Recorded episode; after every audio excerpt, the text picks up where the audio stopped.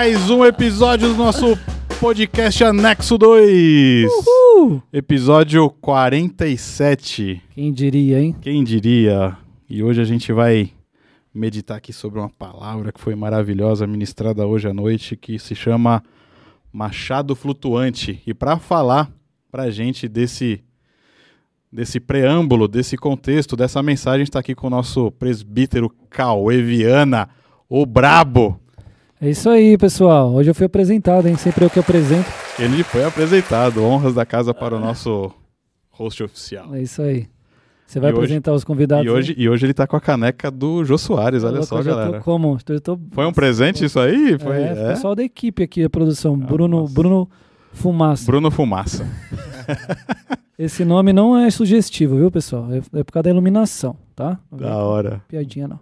Muito bom. E hoje a gente tá aqui super bem acompanhado pelo, pelo momento que a gente está vivendo e a gente teve essa ideia hoje de convidar do- dois, duas pessoas queridíssimas aqui da nossa igreja. Gabriel, o homem, o brabo. Dá um salve aí.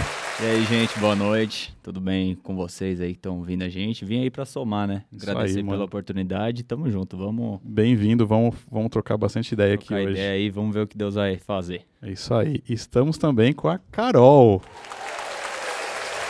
Manda o seu oi aí, Carol. Oi, gente. Que privilégio e prazer poder estar aqui hoje com a galera. Tenho certeza que vai ser um tempo de mesa muito bom para construir algo. E glória a Deus por isso. Com certeza. Muito bom, Carol. Hoje a gente convidou vocês aqui porque ontem nós tivemos um congresso assim que foi abençoador, né? Eu participei do período da manhã, o Cauê estava ali comigo, a minha filha Letícia participou e voltou para casa maravilhada. Ontem a gente teve o congresso dos, dos teens, né? Que chama Teens, Congresso é, Teens Experience. Foi muito legal. Teve um tema, não teve? Qual que é o tema da camiseta? Metanoia, né? Metanoia. Uma metanoia, gente. A gente está caminhando nessa visão desde o começo do ano, né? Que foi dado para os nossos líderes, honra a vida deles, o Ti e a Thalita também. E ela vem de um livro que se chama Desconformes. Nossa, que E legal. aí a gente estava caminhando sobre essa visão, sobre a gente viver de fato a metanoia que está em Romanos 12, 2. E sermos renovados, porque a gente tem sido muito atacado com muitas informações. Sim. Essa nossa geração, que é a geração Z, né? Sim. Que já cresceu, inserida dentro do mundo da internet. Então a nossa visão foi essa, sobre nós não nos conformarmos com o padrão desse mundo. O padrão que é imposto através das mídias, o padrão que é imposto através das escolas. Então foi basicamente isso. Foi, foi demais, gente. Foi demais, eu muito louco. participei do momento da manhã ali. A gente vai falar mais ainda durante o podcast sobre, sobre esse congresso que a gente teve ontem. E antes de mais nada, é, por último, mas não menos importante, como os caras falam, a gente quer falar aqui para vocês, para vocês não deixarem de, de, de seguir a gente nas mídias sociais. A gente está lá no, no Instagram, Anexo 2 Podcast. Segue a gente lá, arroba Anexo 2 Podcast. E o nosso, o nosso episódio eles passam no canal do Márcio Ávila, do nosso pastor Márcio Ávila. É o mesmo, é o mesmo, é o mesmo, é o mesmo YouTube que passa os nossos cultos, passa o anexo 2. Então siga a gente lá, direcione esse vídeo para quanto, quanto mais pessoas possíveis você puder. A gente sempre está aqui com a missão aqui de propagar o evangelho, de falar de Deus. Então hoje a gente vai fazer isso mais uma vez e nos ajude dando seu like, comentando, mandando suas dúvidas. A gente está aqui para colaborar cada vez mais com essa igreja local que é a Bola de Neve de Guarulhos. Amém? Amém. Cauê, a gente chegou naquele momento especial do nosso podcast. O momento da recapitulação. Olha aí, você Saiu! ó. Aí, ó. Eu mandei do altar a recapitulação. Mandou você e gastou, hein? Oi? Você gastou. Repete fluido. aí, repete aí. Recapitulação. Aí. Caramba, sou. O nosso Saiu. pastor, ele é mais chique, ele fala que é o preâmbulo. Preâmbulo, né? Preâmbulo. Que legal, hein, gente? Tem muito a ver com o que a gente já começou falando, né, do congresso de vocês, vocês estarem aqui. Eu acho que faz bastante sentido também. Coisa que a gente já, já, já gostaria de ter feito, né? A gente já tá falando faz tempo, né, Fabi? E hoje acho que foi profético. Eu acredito nisso aí mesmo, Amém. né? Quando eu na verdade sai a escala pra gente pregar e tal, e aí eu, puxa, que- qual que é a próxima próximo milagre de Eliseu, né? aí eu fui lá, olhei e eu falei, meu Deus, mano, o que, que eu vou falar? São, são sete versos. Aí eu, come... aí eu li uma vez, li a segunda, aí o download começa a vir, eu falo, na verdade tem tanto para falar, meu Deus do céu, dá um, É dá um caldo bom nessa palavra. Quanto mais você falava ali na, na pregação, mais eu tava com a Lê na sala. Aí Eu fico aqui na sala de, de mix da, do streaming. Daí a gente, tá, a gente fica bem concentrado aqui, é bem legal ficar aqui, né? Daí a gente tava falando, cada, cada, cada, cada contexto que você entrava no texto foi, caraca, dá uma pregação isso aqui. Dá. Dá. Tinha que ser breve até, né? Tipo, É. era só passar num ponto ali. Mas basicamente é o texto de 2 Reis 6, né? Continuando aí a saga de Eliseu, né? Do, do nosso pastor aí. É, ali em 2 é, segunda Reis 6, então diz ali que o filho dos profetas, né? Que a gente entrou um pouco nesse assunto. Quem são os filhos dos profetas? Eram os discípulos, eram aqueles que aprendiam. Então eles, eles chegam São os para Eliseu. São os padawan. É uns É. padawans, igual a gente tava falando aqui em off. Isso aí. E eles chegam para Eliseu e falam assim, cara, o lugar que a gente está se reunindo tá pequeno, tá estreito, em algumas outras versões também, que já daria outra estreito, já daria outro significado, mas ele tá falando no estreito no sentido de pequeno mesmo. Sim. E, e a gente precisa expandir. E se a gente for até o Jordão, pegar algumas vigas e tal e construir algo novo? E aí o profeta, né, Eliseu, ele fala, ide, vai lá. E aí eles falam, pô, mas seria legal se você fosse com a gente. Não é bem nessas palavras, mas é isso que ele quis dizer, né? Sim. E, e o profeta fala, eu irei. E aí eles vão lá, e eles estão lá fazendo, cumprindo aquela jornada ali, e de repente um, um machado que talvez não estava muito alinhado, que também já daria outro, outro ponto esse, né? Esse foi legal. Cai na água, e aí o, o, o discípulo ali fala, meu Deus, esse o machado era emprestado. Ô meu senhor, ele fala, o machado era emprestado. E aí ele fala, onde foi que caiu? Ele pergunta onde caiu e tal. E aí ele fala, foi aqui. Então ele lança uma madeira né, na- nas águas e aquele machado flutua. Ele fala, agora pega.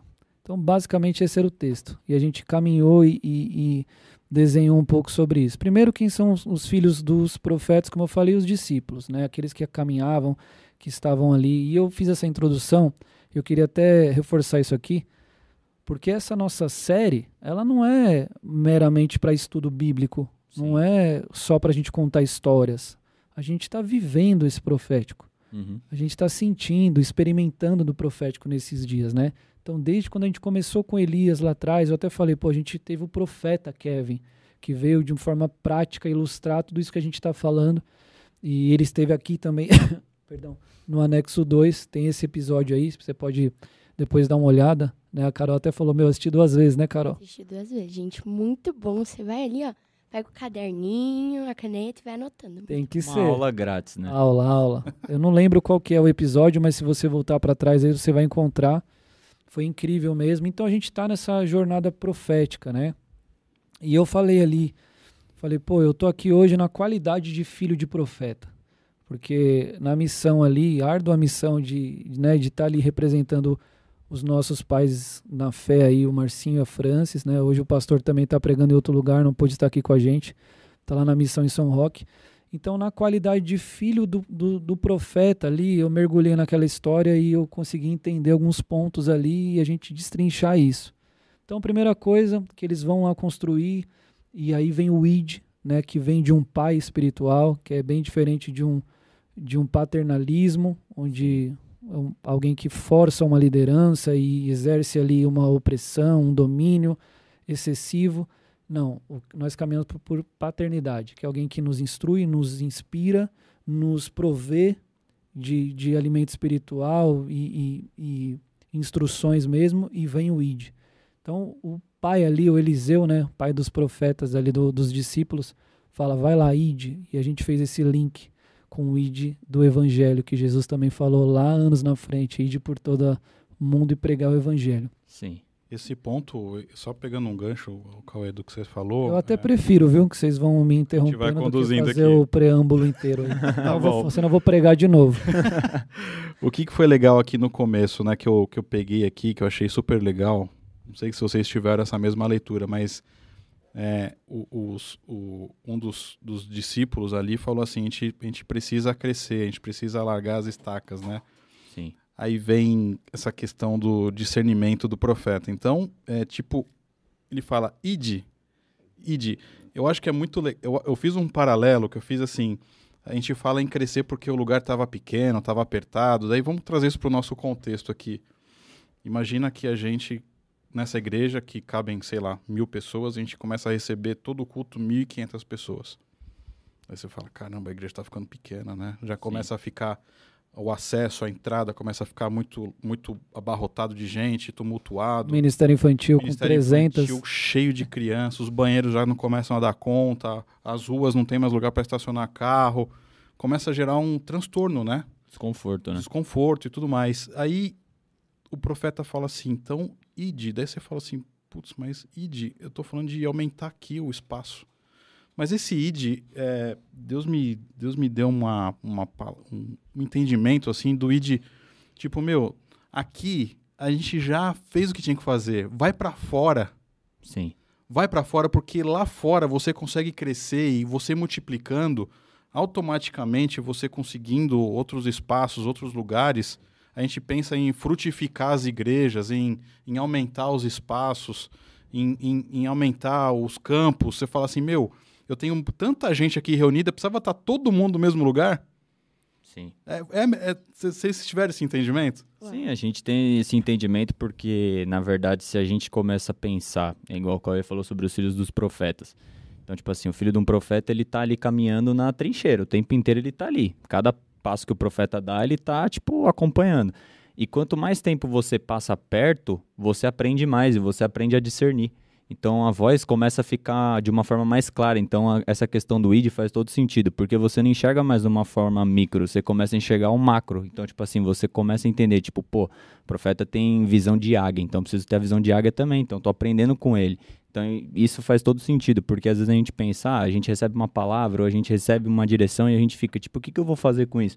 Só que o profeta ele já está vendo lá na frente, porque ele enxerga o nosso potencial, ele sabe aquilo que vai acontecer no futuro, e quanto mais a gente se agarra e se apega, e, e outra coisa que eu tive também entendimento no meio da palavra é questão de honra.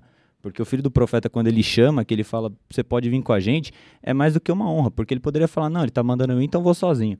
Então, tipo assim, eu já aprendi tudo, mas na verdade quem criou um caminho, quem conduziu ele até aquele momento foi o profeta. Então teve um preço a ser pago, teve um processo para ser passado. Então, tipo, até ele chegar no destino dele, para ele poder ir, tipo, ele teve que ter esse entendimento. Então, quanto mais próximo a gente tá, é, igual, essa questão é muito importante porque quanto mais próximo a gente tá do profeta, mais próximo a gente está do profético, que a gente começa a entender. Você acaba pegando as características dele, né? Você pega as características do profeta e você vai vendo. Então, tipo assim, se a gente puxar um pouco mais atrás das histórias que a gente vem escutando, Eliseu foi um desses. Então, tipo, ele também deve ter se visto. Tipo, pô, o que eu fazia com Elias, tipo, eles estão fazendo comigo. Eu pedi ali, tava ali o tempo inteiro com Elias, até que, tipo, ele recebeu e agora era uma oportunidade dele passar um manto para. Eu acho próximo, que foi né? que também, Carol, foi um desafio ele falar assim, ide porque fala assim, meu, você já, você já, você já andou muito aqui comigo aqui dentro. Uhum. Agora vamos lá para fora para gente, é, a gente aguçar as nossas habilidades, para vocês aguçarem as, as, habilidades de vocês. Exatamente, eu é concordo é? plenamente com isso. E também eu acho que tudo isso que a gente está falando linka muito com o que o Cauê falou sobre paternidade. Sim. Porque como é que ele escutava, teve o um entendimento da voz do profeta? Porque ele tinha intimidade. Ele sabia o que o profeta vivia ali no off, ele estava caminhando junto. Assim como Elias e Eliseu, tipo, não tinha questionamento. Mas e se? Ah, mas será que ele. Não, eu conheço, eu caminho com ele, eu sei para onde ele está caminhando, sabe? Sim. Então eu acho que isso nos traz ao lugar do quê? O ID, a gente tem que entender, a gente entra muito nessa questão, né? Tipo, pelo menos a gente, na minha idade, a gente entra muito nessa questão. Qual é o meu chamado? O que, que eu vou fazer? Ai, eu fui chamada para pregar, para profetizar, para ir lá evangelizar. O que, que eu fui chamada para fazer, Deus? Entre o Ministério da Dança, do Artes, do MRI, para onde eu vou? E eu acho que a gente entra muito nessa questão do que você primeiro foi chamado para ser filho. Sim, Você foi chamado para estar no lugar da mesa. Eu acho isso muito louco e muito precioso, porque quando nós entendemos isso e nós nos colocamos no lugar de filho, é onde a gente está ali com Deus e aí é como se. É fosse... onde vem a direção, né? Vem a direção. Porque, porque é às vezes a gente fica numa aflição, e até o Gabriel falou isso aqui em off antes pra gente, né? Ele falou assim: Meu, eu, eu já tinha recebido ali umas palavras quando eu era menor e tal mas eu não sabia como fazer. Aí foi só você andar do lado de um profeta, a direção veio. Sim. Faz todo Né? E vezes a gente tá falando assim, andar do lado de um profeta, que nem eles andaram do lado de Eliseu. Mas às vezes é, você não precisa andar de um lado de um profeta. Sim, Você vai andar do lado de quem você reconhece a tua paternidade. Exatamente. exatamente. Ela não é que nem eu ando do lado do, do Marcinho, o Cauê anda do lado do Marcinho. Você, de- você pode andar do lado do Marcinho, mas você pode ter uma outra referência ali no Flame ou nos Teams que vocês têm. Sim. É mais ou menos isso, né? Porque Exato. pode surgir lá uma oportunidade. A Thalita, que é a líder de vocês hoje dos Teams, ela, ela pode surgir uma nova demanda hoje, Deus dá uma direção para ela. E ela fala assim: eu sozinha não vou conseguir isso, mas eu tenho os meus discípulos aqui. Daí Ela vai chegar e falar: Carol, Deus me deu uma direção, você pode atender esse chamado aqui? É isso, né? É exatamente isso. Tipo, quando você gera um relacionamento e você constrói ele, o que que acontece? Você passa a sonhar os sonhos da pessoa que tá caminhando com você. É exatamente isso. Tipo, a gente teve o congresso do Teams e, tipo assim, foi algo que foi sonhado no nosso coração durante o quê? Quatro anos. Que eu entrei pra servir no Teams quando a Thalita e o Tia assumiram o Teams. Vocês estão há quatro anos sonhando com esse congresso? Ou seja, muito 30% da sua vida foi planejando o Chorando. Eu falei, mãe, valeu a pena chorar cada dia, Olha porque que legal. Você começa a caminhar ali, você começa a sonhar, ter tempo de mesa e você vai construindo aquilo. foi, foi no meio da pandemia, né? Se a gente olhar quatro anos atrás, foi, Foi, foi no meio- final de 2020. Foi na pandemia, né? É, e sabe Isso. qual que é o ponto interessante? Que, tipo, eu não tava aqui ontem, mas a Rafa hoje ela tá no, nos teens, é minha irmã, então eu com- eu acompanhei de longe. Só que eu comecei a olhar, igual a Carol falou agora, dos quatro anos, há quatro anos atrás eu tava nos teens. Então, tipo assim, é aquilo que a gente tá falando, de saber conduzir o caminho para a próxima geração. Então, tipo assim, eu me sinto honrado de tipo, ver o legal. que eles estão vivendo hoje. Porque eu falo assim, a, a gente pagou um preço, teve a galera da minha geração que pagou um preço para que hoje eles estivessem vivendo isso. E, tipo, não ter vaidade nenhuma de falar, caramba, tipo, deveria ter vivido isso. Não, não era o questão que... de honra, né? É, questão de honra. Tipo Mas sabe assim, era eu- o que Deus tinha pra eles viverem, entendeu? Sabe o que eu falei pro Claudião até? Eu senti falta de vocês. Eu Do acho Flame? que é. Eu senti falta, cara. Eu, e fica esse recado aqui mesmo, assim, não é uma crítica, não é uma Sim. exortação. É, falando isso no amor, Sim. porque a gente estava ali, né? Por exemplo, uma hora tava eu, o Claudião, a Érica, é, o, seu, o, o seu pai veio também, Meu né? pai veio, minha mãe também. o El, a Dani. E aí eu olhei e falei pro Claudião, falei, mano, senti falta do pessoal do Flame. Não é que, eu, que, não é que o Flame tinha que estar ministrando no altar, não, não. Vocês- é, eu senti falta de estar presente, entendeu? Sim. Tipo assim, nós estamos aqui Família. celebrando o que vocês estão vivendo, não só celebrando e recebendo o que vocês têm para oferecer, porque eu e o Fabi estavam na mesa de som e era a banda da sede que estava ministrando, meu, e a gente estava recebendo muito.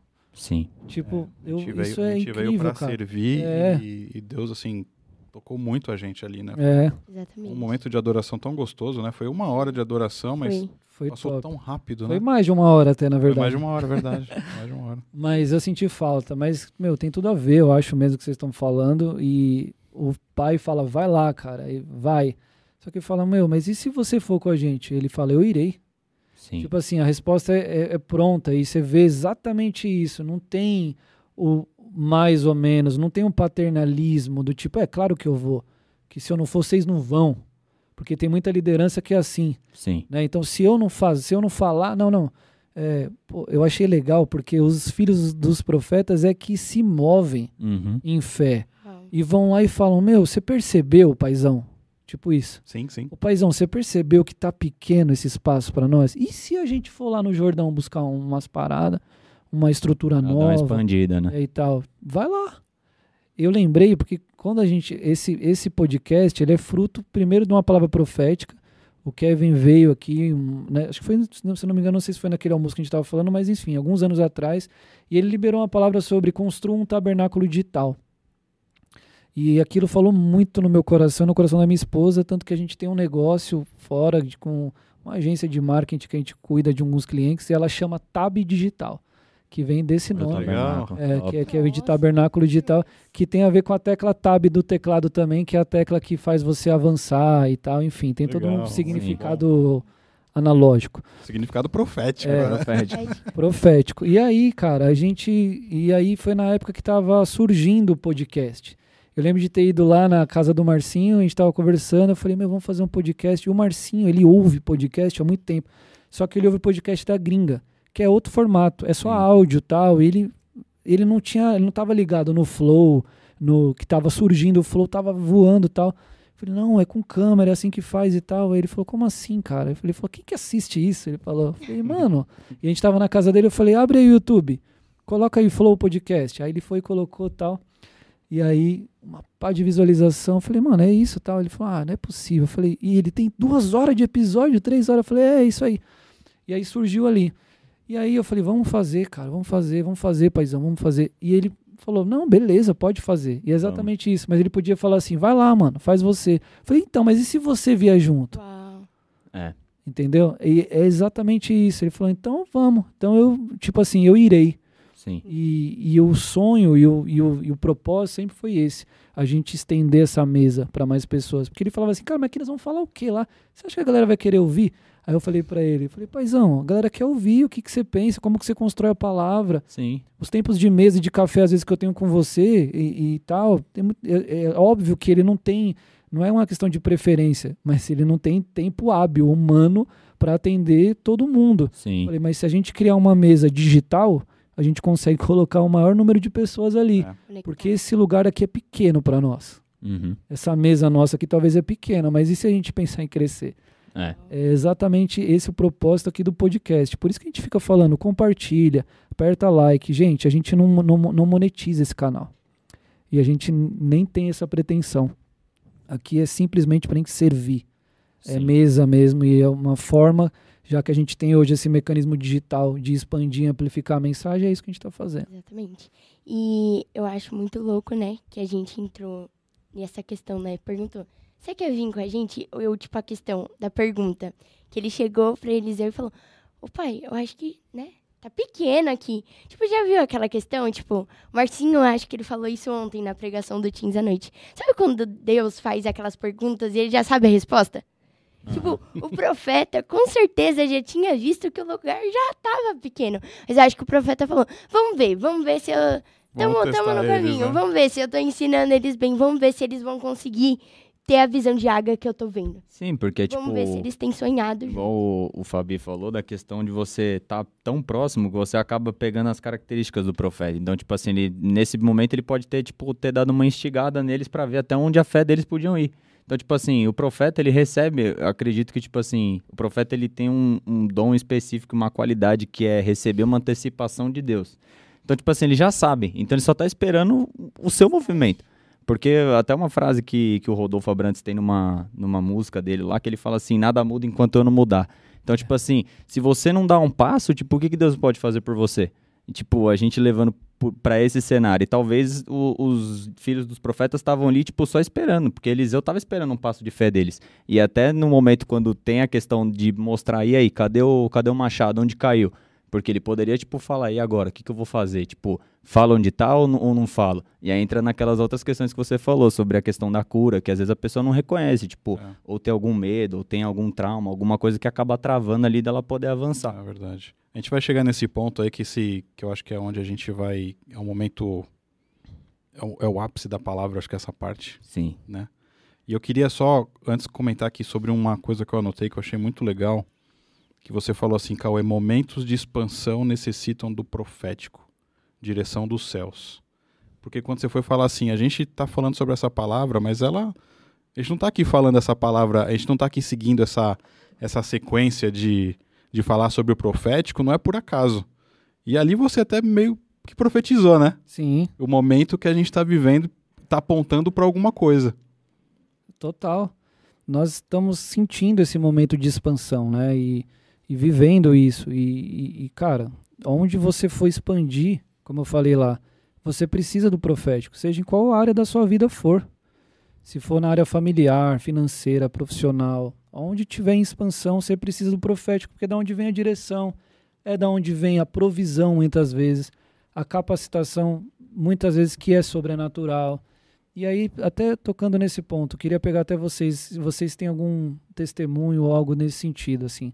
Sei lá, de repente, porque essa expansão pode ser a escolha de um curso, pode ser como uma escolha profissional. Se vocês têm alguma experiência, assim, de estar num momento de que você sabe que vocês estão crescendo, que vocês estão indo para algum lugar e de repente você teve experimentou algo do profético, algo que veio do céu, ele destravou e liberou algo. Vocês têm algum, alguma história, algum testemunho disso?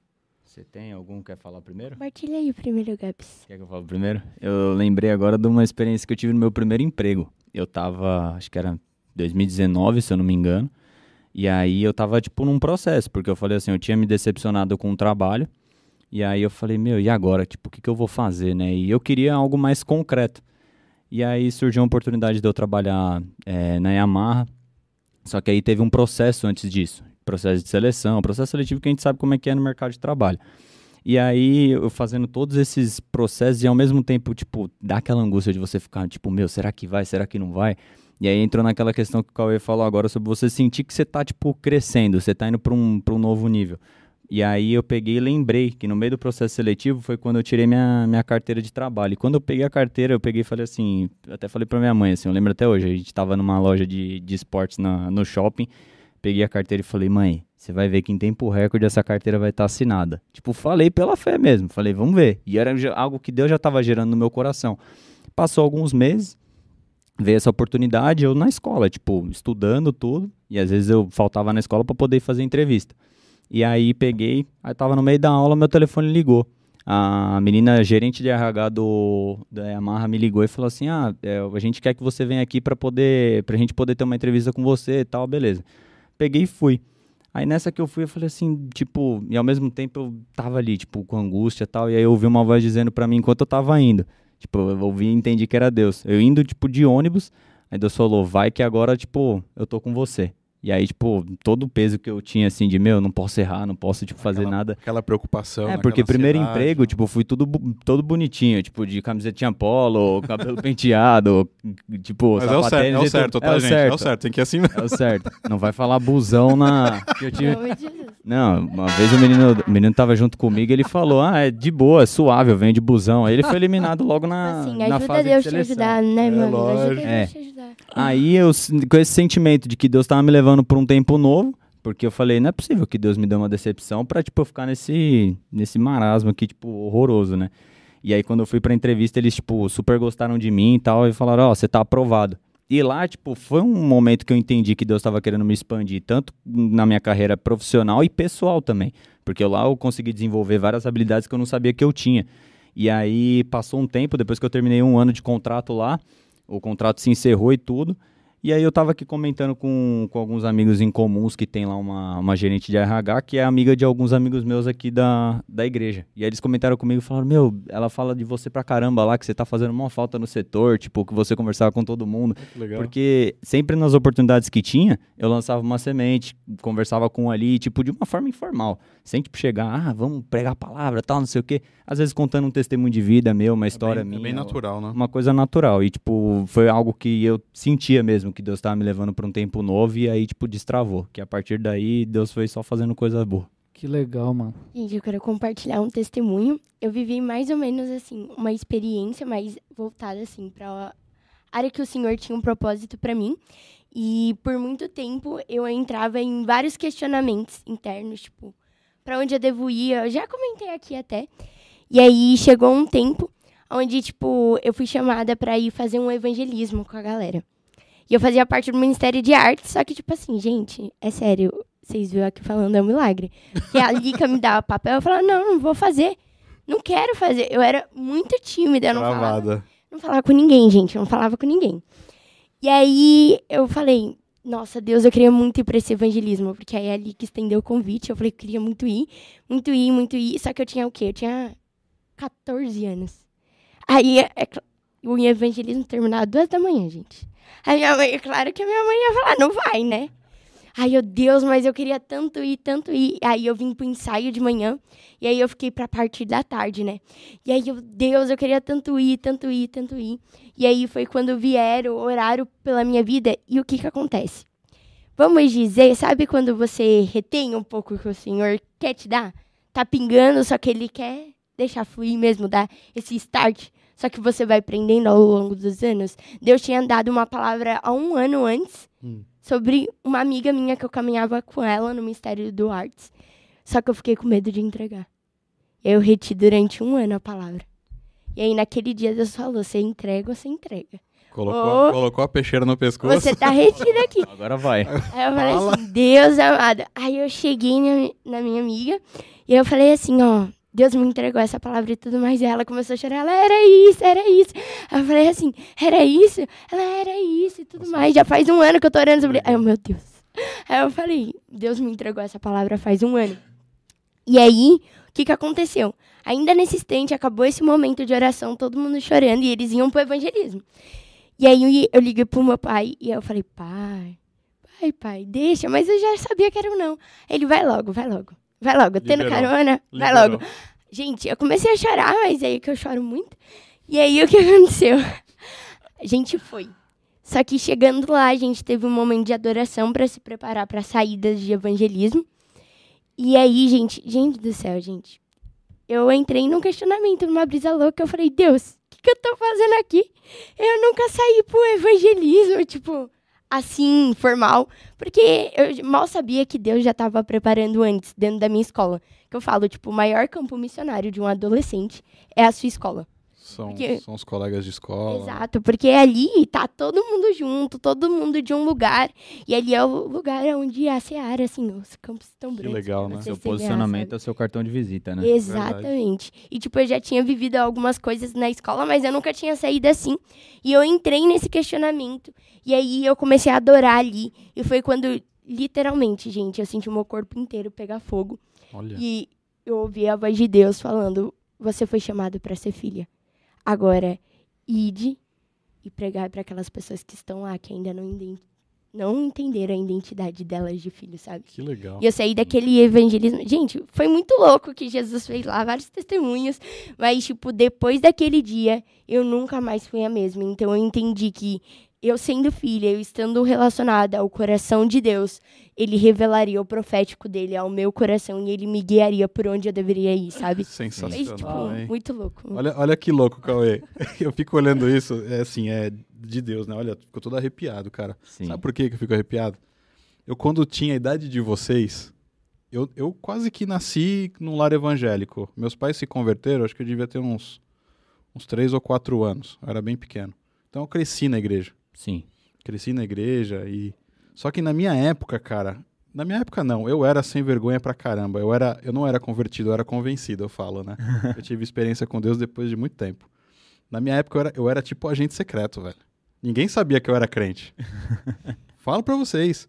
Só que eu tinha temor no coração. Sim. Ninguém sabia que eu era crente, mas eu tinha temor no meu coração. Mais ou menos. Sabe assim? Mais ou menos, mais ou menos. chegava no ponto assim, da galera falar assim: pô, Fabiano, você não bebe, você não fuma, você não pega ninguém.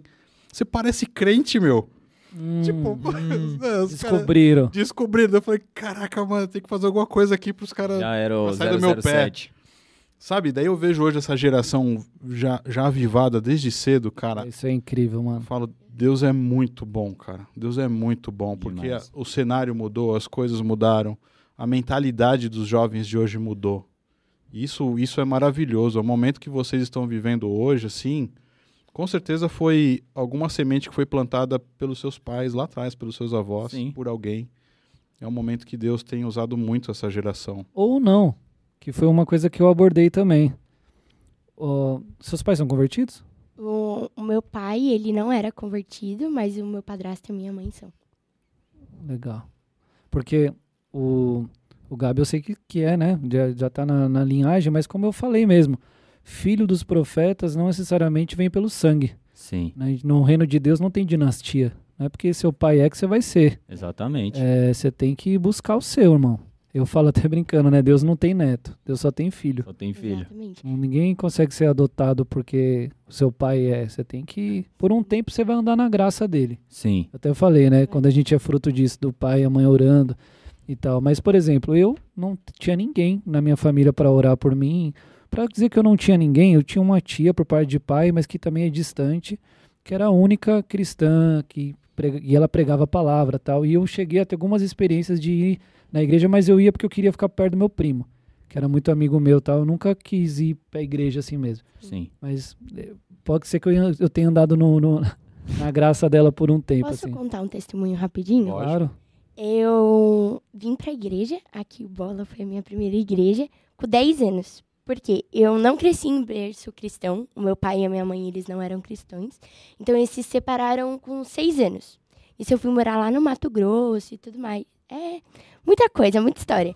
Só que aí o que que acontece? Quando eu fiz 10 anos, a minha mãe, ela casou em duas horas com meu padrasto, eles estão juntos até hoje. Ele não era convertido também, não. E aí eu voltei pra cá, né, de novo, voltamos. Fofura mudou da água pro vinho. Mudou da água pro vinho, fofura. E aí, voltamos. E nisso, já fazia um ano que eu tava aqui. Esse ano foi o ano que eu desandei mesmo. Porque, tipo assim, eu cresci no mundo. Então, tipo, eu conheci coisas do mundo, tipo, bebida, menino, muito cedo, tipo, com 10 anos. Com 10 anos você já tinha experimentado Eu álcool? já tinha experimentado álcool, enfim. Caramba, várias eu comecei com experiências. 13 e achei que eu, tava, que eu era prodígio. E, e aí foi muito louco, porque, tipo, o relacionamento da minha mãe com o meu padrasto também, casado duas horas sem Deus, gente, não tinha muito estrutura base pra dar certo, né? E aí ele estava, tipo assim, o casamento quase acabando e tudo mais. Eu tinha muito problema com paternidade, os meus pais eram separados, meu pai tinha problema com álcool. E aí foi quando a minha mãe veio uma vez pra igreja com o meu padrasto. E aí, tipo assim, eles acharam muito louco, porque tinha uma pessoa de cabelo azul cantando louvor, no caso a Fernanda. e tocava reggae. E aí eles voltaram e eu, tipo assim, já no mundo com a galera e tudo mais. E aí umas pessoas falaram, vamos lá conhecer a igreja. Tipo, tem uma mulher que canta reggae com cabelo azul. Aí eu falei, eu vou só por, né? Eles estão pedindo. Tipo, eu vou. E eu ainda zoei pros meus amigos. Eu falei, que igreja é essa? Gente, depois daquele dia, os meus pais, eles entregaram a vida pra Jesus. Eles começaram a caminhada, mas eu ainda durei um ano, tipo, debaixo da graça deles, eles orando por mim, sabe? resistiu. Exatamente. E foi quando, de fato, eu tive um encontro com Jesus. Ou seja, eu também meio que cresci ali sem ter tido um berço cristão, mas eu acho que a nossa geração, que é o Teens de 13 a 18, a gente vem de uma geração, assim, dizendo o contexto dos filhos dos profetas. Porque, por exemplo, o Cauã, Ca- Cauê depositou muito na nossa geração. Senhor também, todo mundo depositou muito. O Marcinho, a Francis, o Wellington, a Dani. Então a gente vem dos filhos do profeta. E aí a gente entra muito nessa questão do convencido, né? A gente batalha muito com isso. Do quê? Filho de crente é crente? É. Não, não é crente. Não é, necessariamente. não necessariamente.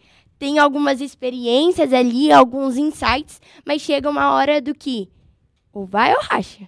É. Ou você vai, ou você vai. Então, tipo, eu, eu acho que entra muito nessa questão, sabe? Tipo, chega uma hora que não dá mais pra andar na graça. Chega uma hora que você vai ter que fazer o seu, ter as suas experiências e as suas escolhas. E aí a gente olha pro panorama que a gente foi constituído, vai, o Ministério Infantil, a gente é criança, a gente é cuidado, depositado ali sementes preciosas. E no Pretins, eu amo o Pretins, gente.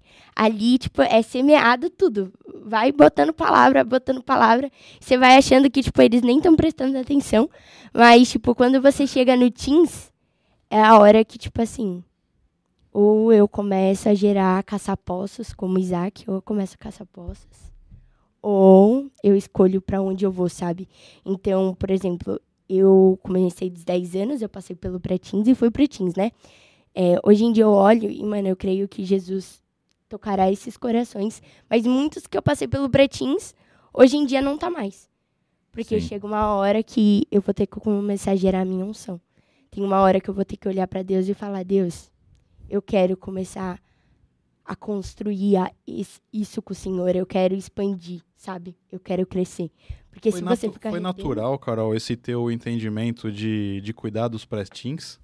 Ah, então. O que que acontece? Eu, Depois. eu tô perguntando isso porque eu acho incrível essa, essa transferência, né? Essa, é como se fosse herança, né? Porque Uhum. você veio dos pré-teens, daí você tá nos teens, amanhã, daqui a pouco você tá no flame, só que você tá cuidando dos teens.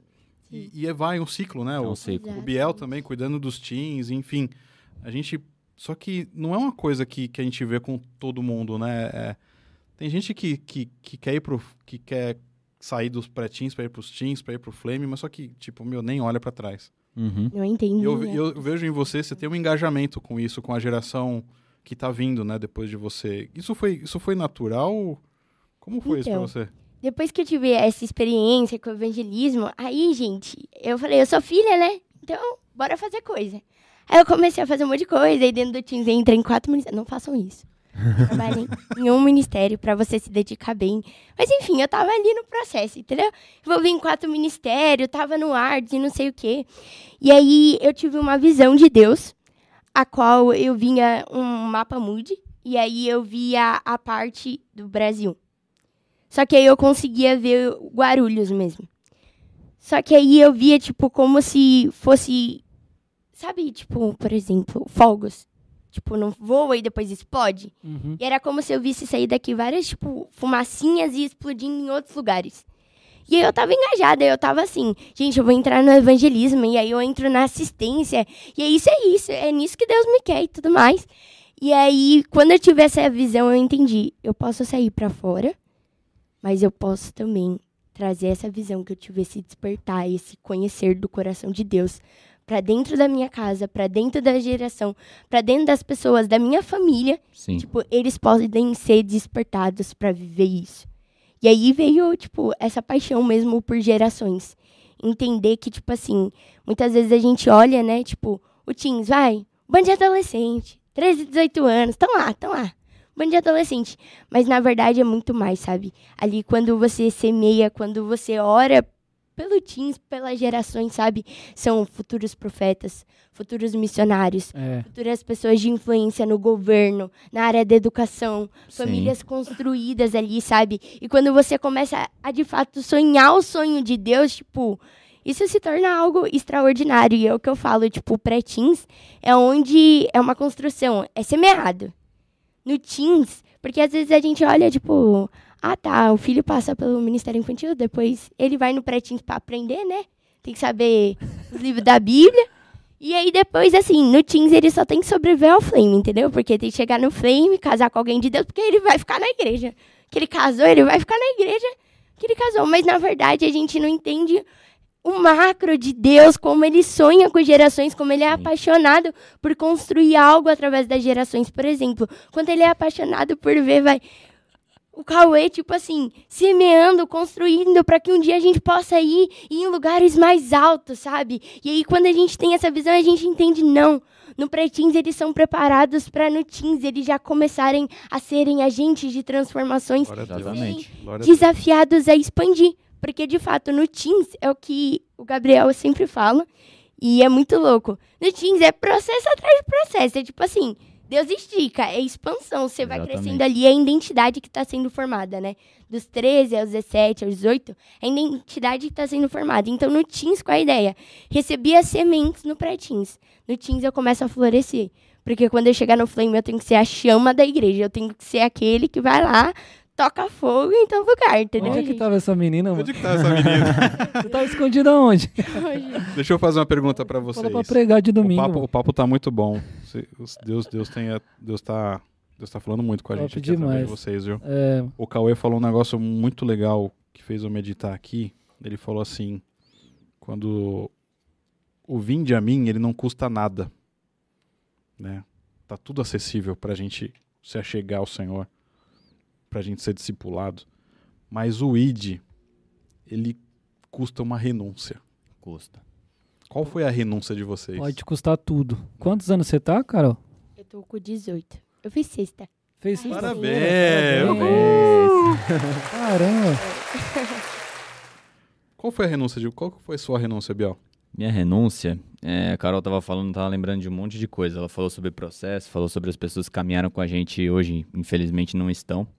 E comecei a lembrar também das coisas que, tipo, eu tive que passar na, na época que, que eu tinha, acho que os meus 10 anos, por aí.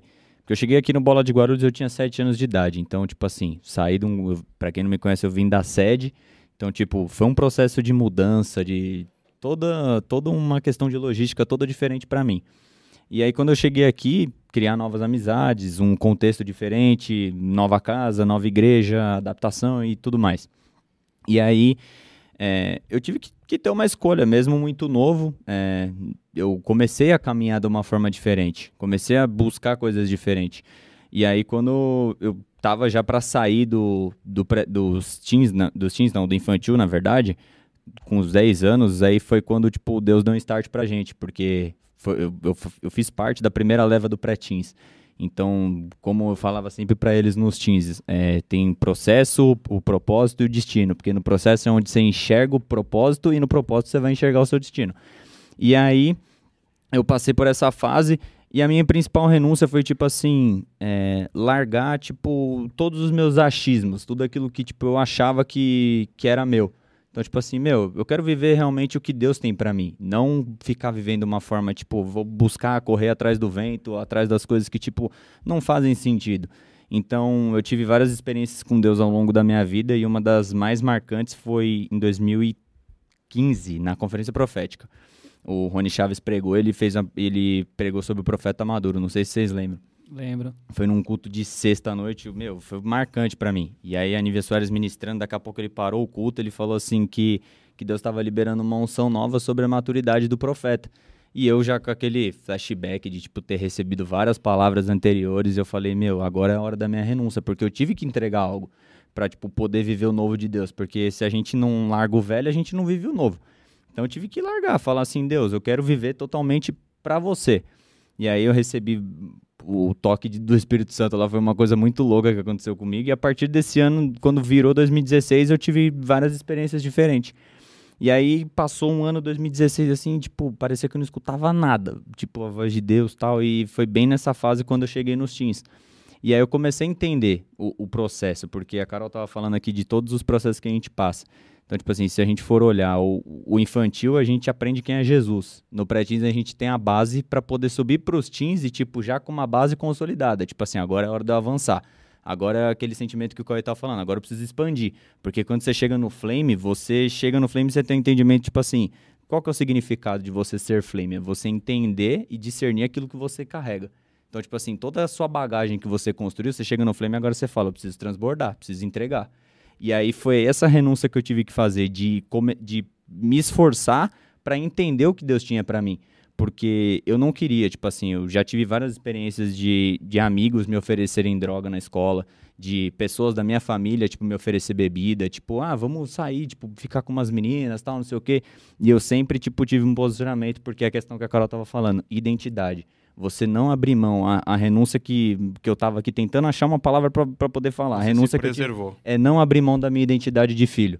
Porque quando você abre a, a sua abre mão da sua identidade de filho, você fica vulnerável para as coisas que vêm para o mundo. Porque você fala assim, meu, é igual, meus pais eles são cristãos, só que eu sei que tipo assim, através do meu testemunho foi onde eles se firmaram mais ainda, tipo, em Jesus. Que legal. E, e tipo, depois num, num breve aí eu, eu conto meu testemunho para vocês, tipo, completo, mas tipo, eu olho para trás, eu falo assim, meu, valeu a pena, tipo, permanecer valeu a pena, tipo, todos esses anos. Tipo, hoje eu tô com 20 anos, mas valeu a pena. Sou muito novo ainda, tenho muita coisa para ver com Deus, mas valeu a pena até aqui. Se minha vida acabasse hoje, eu olharia para trás e falava assim: Jesus, valeu a pena. Tipo, todos os frutos que, tipo, o Senhor me permitiu é, colher, as sementes que o Senhor entregou na minha mão para mim poder lançar.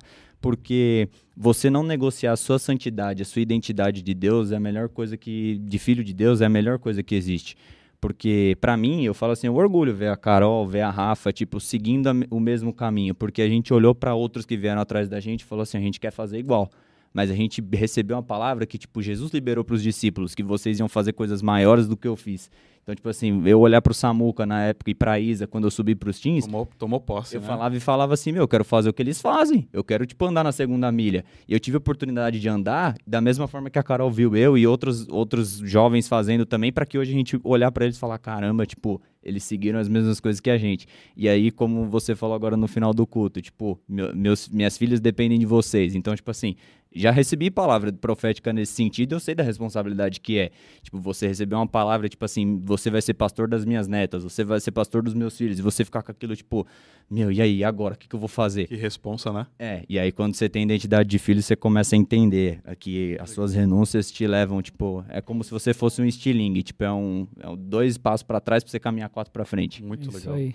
É, A maturidade de vocês é incrível, cara. Pelo que vocês, assim, né? A ideia, aquilo que vocês estão falando com uma forma muito clara é um sonho que vocês estão vivendo. Vocês precisam entender. Não sei se vocês têm dimensão do valor que é isso. Porque cara, eu me converti num cenário totalmente adverso a isso aí, com 19 anos, depois de ter experimentado várias coisas que, que enfim, que, que o mundo oferece que eu sei que me fizeram muito mal. E por falta de paternidade, um rompimento de aliança dos meus pais, então tanta coisa que eu não tinha a mínima noção até que eu encontrei a pérola de grande valor, né? Sim. E isso mudou demais. E aí, mas só que eu digo assim, vocês carregam já e têm entendimento de muitas coisas. Isso que a gente está falando aqui agora, que vocês estão falando que vocês foram. Nós estamos aí entra na parte da palavra que eu falei de ir até o Jordão.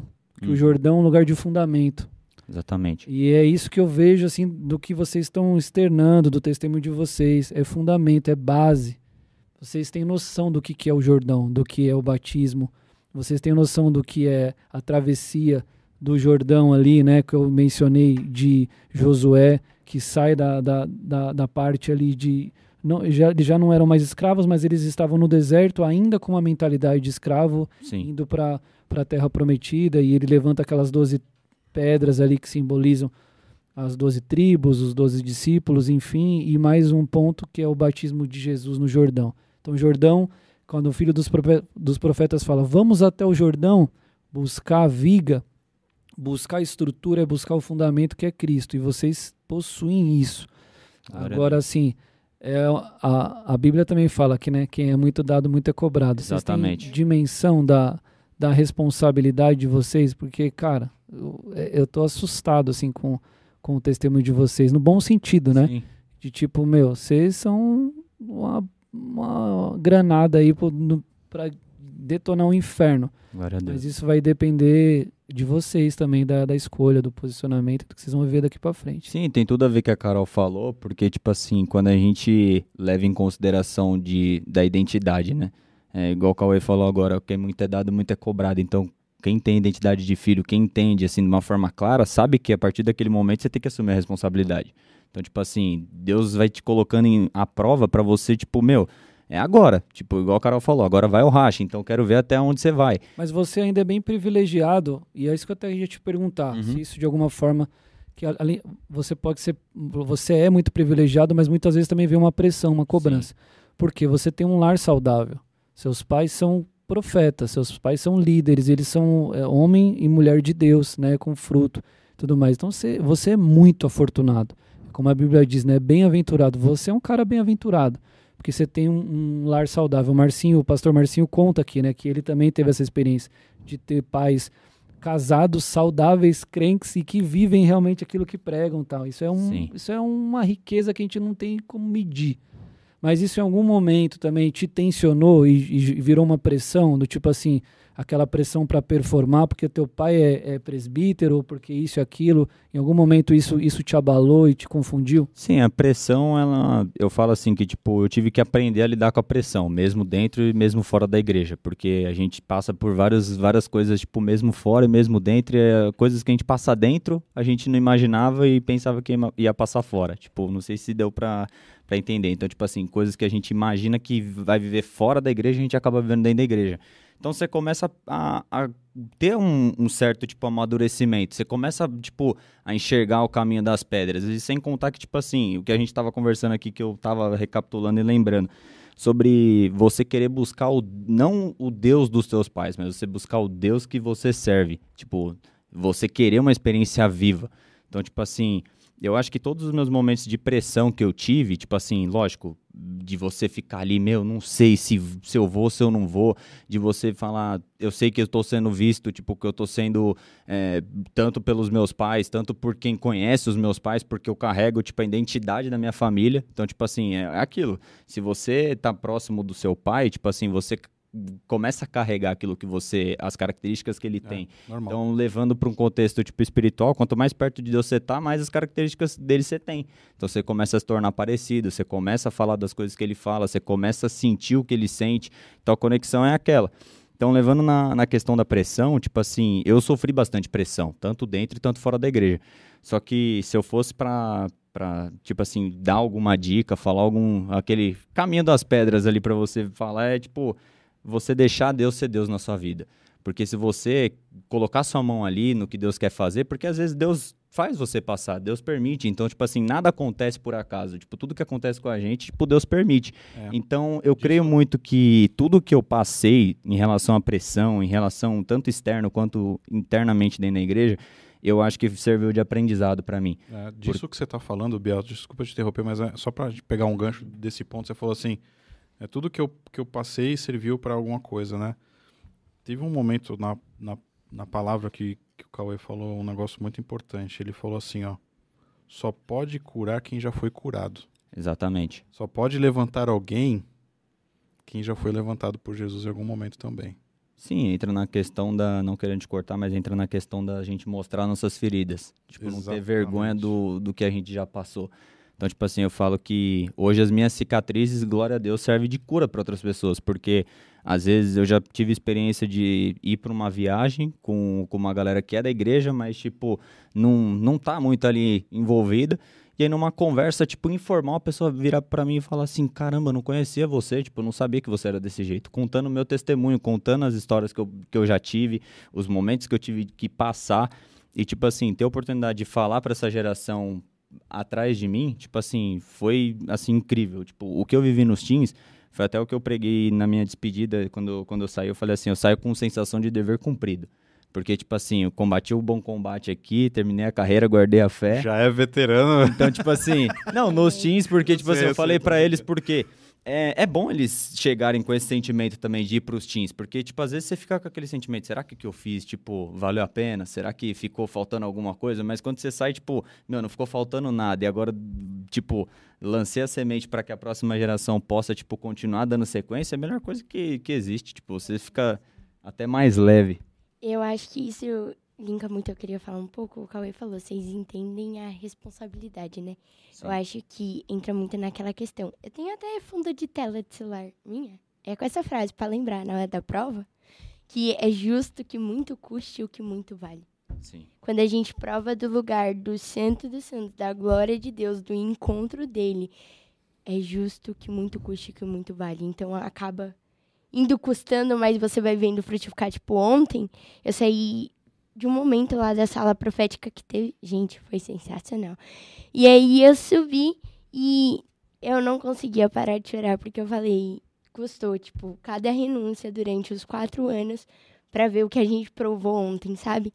E sobre essa questão, quando custou, quando tive esse entendimento de conversão, quando eu tinha 11 anos, eu tava numa aula no Pretins e era com o Marlon. Vocês conhecem o Marlon? Marlon Batera?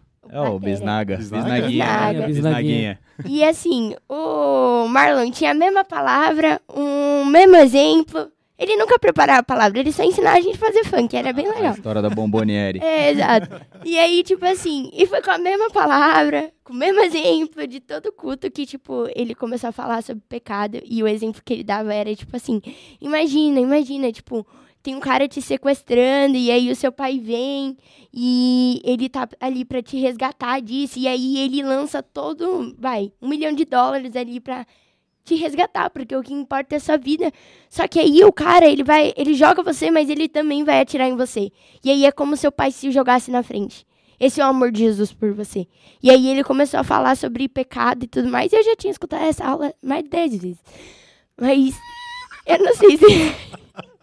Mas era boa, tá bom, Marlon? Era muito boa, É tá que o? Marlon ele tem uma característica, ele conta 10 vezes a mesma história, só que em cada uma das 10 é uma coisa diferente que dá pra você tirar. Sempre dá. Ele continua pregando? Ah, não, hoje Não, em dia hoje ele não dá mais aula pra falar gente. pra ele fazer as aulas com o Cauê. De, ele faz, de, ele mensagem, faz de novas lá. mensagens. Muito bom.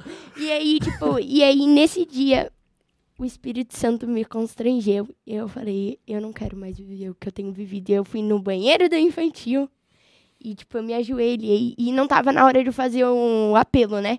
Eu falei, mas agora que Jesus tá me tocando. Eu falei, eu vou 11 pedir anos? pra ir no banheiro. 11 anos. E eu, idade do Pretins. eu fui no banheiro e ali eu falei, Senhor, eu entrego a minha vida a você. Reconheço o Senhor como o meu único Senhor Salvador. Uau. Tô disposta a te servir, sabe? No banheiro, No banheiro infantil. não esperou apelo. Não, não Pra que deu. apelo? Já tava chorando. Aí eu fui Como diz o Judá, já tava tuchada e charolada. Exatamente. e aí eu entreguei minha vida e depois disso eu comecei a sacrificar minhas culturas práticas como bebida ou meninos e tudo mais e comecei a sacrificar isso. Mas uma das minhas maiores renúncias, eu não costumo assim falar, porque assim, né? É, tem aquela música da Luma que a Luma fala assim, né? Não, mesmo, deixa quem quiser falar, não importa o que vão dizer, custe o preço que custar, eu quebraria o vaso outra vez. E, tipo assim, é, eu tive uma experiência muito louca no meu relacionamento com meu pai. Meu pai não foi cristão, ele nasceu em berço cristão. A minha avó e meu avô, meu avô, ele pregava na congregação. Uhum. E, mas ele não quis seguir mesmo. Teve várias experiências, tipo, várias mesmo. Só que não quis seguir. E, enfim, e aí aconteceu que o meu pai não era cristão, só que eu sempre amei muito meu pai. Eu sempre fui muito grudada, assim, com meu pai. Então, tipo, ele errava, dava as mancadas dele, mas era meu pai, sabe? E só que aí acabou que, com o tempo, foi se tornando uma dependência emocional que eu tinha dentro, no meu pai, sabe? Então, se meu pai tava mal, eu ficava mal. Se meu pai tava doente, eu ficava pior ainda como meu pai ficava, o que meu pai me falava, o que o meu pai fazia, a atitude dele ditava como ia ser a minha vida. Só que quando você conhece Jesus, quem dita o que vai ser é Jesus. Então, aquele que ama mais seu pai e sua mãe do que a mim, não é digno de mim, de me seguir, sabe? E aí, quando eu tive esse start do evangelismo, é, tudo junto, gente. Quando eu tive esse start do evangelismo, eu entendi o chamado para servir as gerações foi quando, tipo, Deus olhou para mim e falou assim: não dá mais, né? Dá mais pra, tipo, tá nessa dependência, porque, gente, meu pai, ele tinha muito problema de saúde, né? Só que, tipo, eu não orava, Deus, cura meu pai, eu orava, Deus, cura meu pai, que eu vou fazer isso e isso pra você, e não sei o quê. E a louca, Deus, se você tirar meu pai, eu não te sigo mais. Nesse extremo. Era, tipo, pesado mesmo. E ditava tudo que eu vivia. E aí foi quando Deus falou assim: meu pai tava ruim. E aí Deus falou assim: entrega. Entrega pra mim. Tipo, se você quer viver, se você quer me seguir, você vai ter que entregar, sabe? E aí eu falei, como é que entrega a vida do pai, tipo, na mão de Deus? Tipo, como é que entrega? E aí foi quando eu falei, Jesus, eu te entrego a vida do meu pai. E custe ele ter que ir embora, mesmo eu amando muito ele. Amém, eu entrego, sabe? E aí eu entreguei, só que aí o meu pai ficou um ano sem ir pro hospital. Tipo, benzaço. Gente, milagre, milagre de Deus. Olha Cada, só. Cada um mês ele tá no hospital. E aí, o que aconteceu? Ele ficou esse um ano e aí ele, os dois rins dele pararam. O coração do meu pai já funcionava 23% há quatro anos. Os médicos davam seis meses, mas não caía. Tô falando, gente. Deus tinha obra. Milagre atrás de Milagre. milagre. Deus de tinha obra. E aí, tipo, parou os dois rins. E eu tava no time, já tava servido, já tava, tava ali na batalha. E aí, o que aconteceu? Ele ficou nos dois rins, ele foi pro médico. E não tinha mais jeito, a hemodiálise ele não podia fazer porque o coração dele estava fraco, então não tinha mais o que fazer.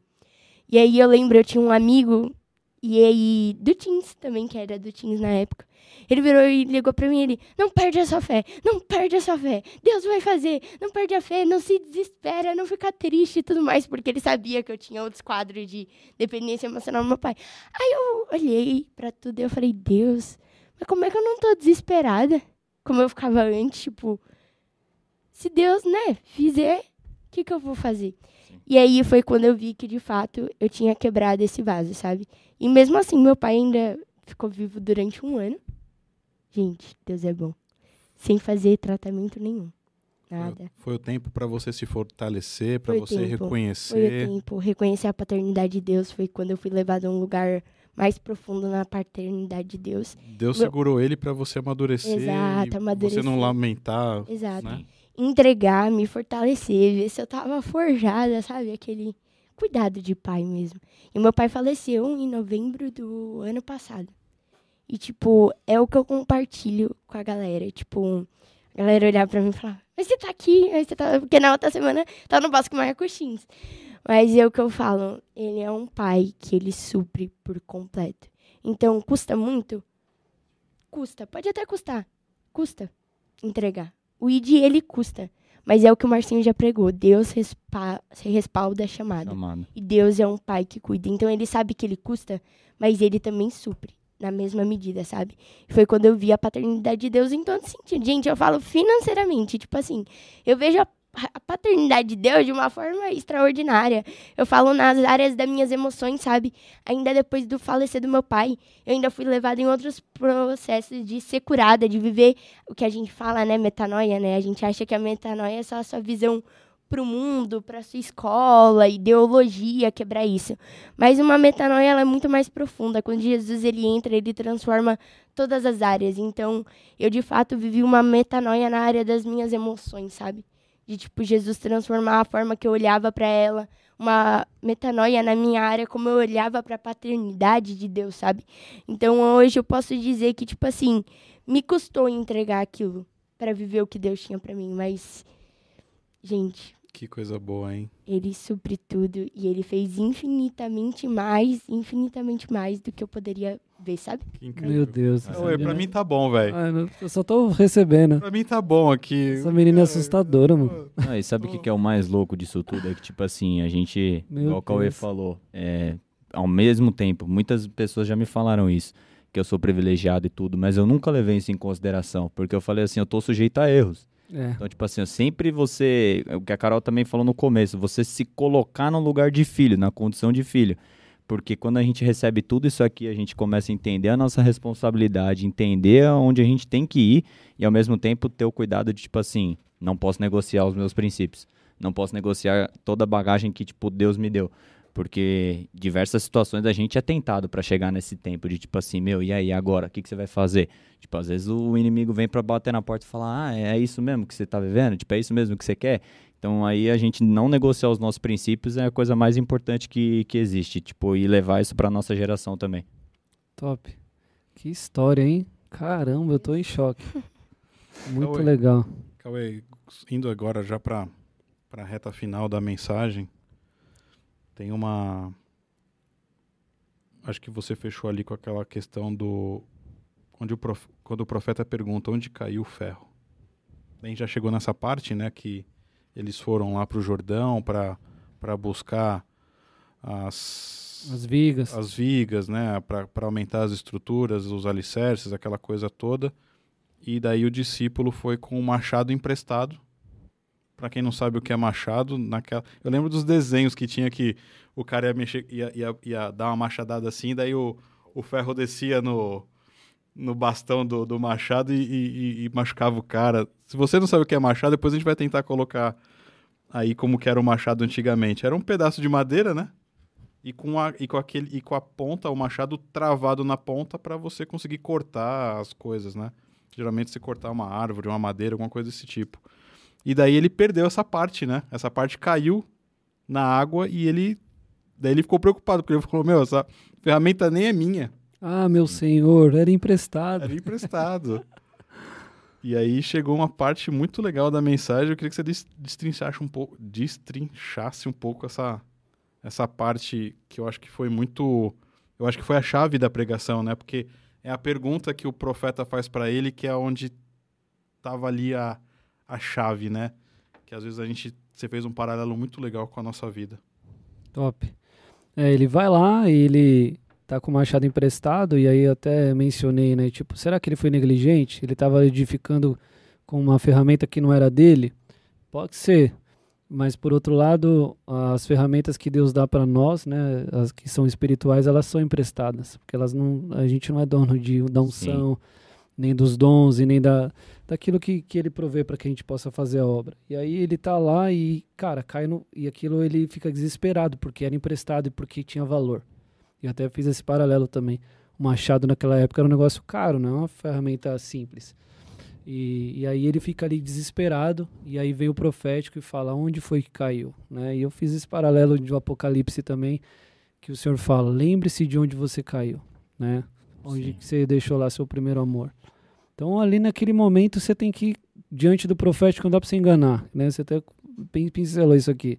Não dá para você ficar enrolando. É onde caiu, mano. Você tem que ir lá e reconhecer, e é aqui. Exatamente. É aqui que caiu. E muitos machados, muitas, uns, sei lá, aquilo que você carrega, aquilo que é importante. E no decorrer da nossa vida a gente acaba perdendo algumas coisas que afundam. E mas basta a gente se voltar ali para aquilo que é o profético reconhecer onde caiu e errou. E aí o profeta fala: Me fala onde caiu. Aí ele fala onde é, ele, aí o profeta joga uma madeira, um pau, que vem da mesma raiz da palavra madeiro, que é a mesma palavra da cruz. Então, quando você se arrepende você, e você se volta para a cruz, então você consegue ali ter redenção. E Sim. aquilo que tinha sido perdido pode, pode flutuar de novo e pode voltar para suas mãos, mas você precisa passar por esse processo. Isso é muito louco, porque o, o profético estar junto era muito importante. A completude dessa história toda, né? Sim. Então, eles, eles foram lá edificar, eles estavam juntos, o profético estava junto, ainda que tenha um erro ou que tenha um percalço no meio ali do, da, da obra, que isso pode acontecer. Como eu falei, né, a vida com Jesus e com o profético, ela não é ela não é só vitória, ela não é fácil, ela não é retilínea, né? Ela tem altos e baixos. Eu fiz esse paralelo também com Pedro, Sim. que, que no momento ali também do ápice do ministério dele se sentiu afundando também e teve que ir ali o Senhor e tomar ele pela mão. Então, A cara, produção achou o machado aí, viu? Vai colocar no Ah, ar é? aí o, o, o exemplo de um machado. Eu esse amei machado, essa parte. Eu esse virei- machado que eles acharam tá muito bonitinho. Ele era mais rústico, mas dá pra ter uma ideia, uma noção do que, ter, de né? como era. Eu achei muito louca essa parte. Eu até falei pra ler. Eu falei, nunca achei que Deus ia ministrar através do galho, meus amigos. Até o galho na Bíblia vira pregação, entendeu? As Sim. mãos certas vira pregação. Porque É. eu achei muito louca essa questão do madeiro, né? É muito aquela questão de, tipo, filho, você já esteve naquele lugar onde o coração de Deus estava ligado ao seu. E, tipo, tem uma mulher americana que ela escreve uns livros muito top. Eu não lembro o nome dela, porque, enfim, eu sou ruim com o nome. Enfim. Mas ela tem um livro sobre a mesa. E eu amo falar de mesa. Porque Ah, amo. minha esposa que fala É desse sobre a aí. experiência da mesa? Isso! É, a sua mãe tem ele. Não, eu não sei se é a Joyce Meyer ou se é a David Titus. David Tito. Acho que é a David Titus. É. A sua mãe tem ele. A Rafa me falou que a sua Sim. mãe tem ele. Mas e aí ela tá, tá falando, e aí ela vai falando sobre a mesa do tabernáculo. A gente já teve um congresso sobre tabernáculo. Falamos bastante sobre louco. isso aqui também. Isso, mas é aquela questão, né? Tem o pão na mesa, tem o vinho que representa o sangue. Aonde está a mesa? Ali a redenção, também a vida, sabe? É. Exatamente. Muito louco isso.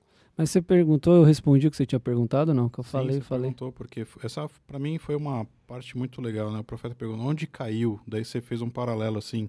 Onde foi que você errou? Onde foi que você É. vacilou? Onde foi que você perdeu a sua bênção, que você deixou ela lá? Vamos voltar lá. E daí, o, o- quando, quando o profeta joga a madeira na água e o ferro flutua, tipo, meu, é sobrenatural, porque como é que um negócio que tinha que afundar volta para a superfície? Então, assim, é, é- é Deus agindo no sobrenatural. Quando você reconhece ali, por mais. Imagina uma situação assim que seja. Que, uma situação que seja bem difícil, né? De alguém que, que caiu por um pecado ou por um vacilo. Tem gente que desiste. Se, você- É. se vocês pensarem, tem gente que desiste, fala assim: meu, esse meu pecado foi muito grande. Uhum. Eu pequei forte. Mas para Jesus, pecado é pecado. Exatamente. Não existe o. Eu lembro quando eu era criança na igreja, tinha uma música, um corinho que a gente cantava pecado, pecadinho, pecadão. Isso não. Mas não existe. É pecado de qualquer jeito.